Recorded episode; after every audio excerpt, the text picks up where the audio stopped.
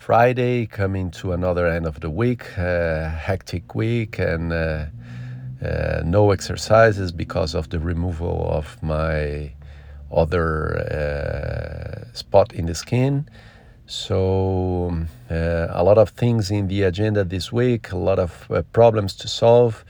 hard sometimes, but fun as well to go through it. Now, going to the weekend and doing a pause, recharging the batteries for next week and also to prepare to organize myself to get back to the exercises, which I always miss. That will be next week.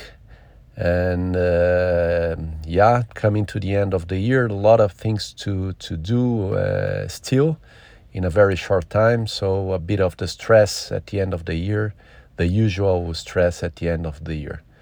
That's it, and uh, let's go for it.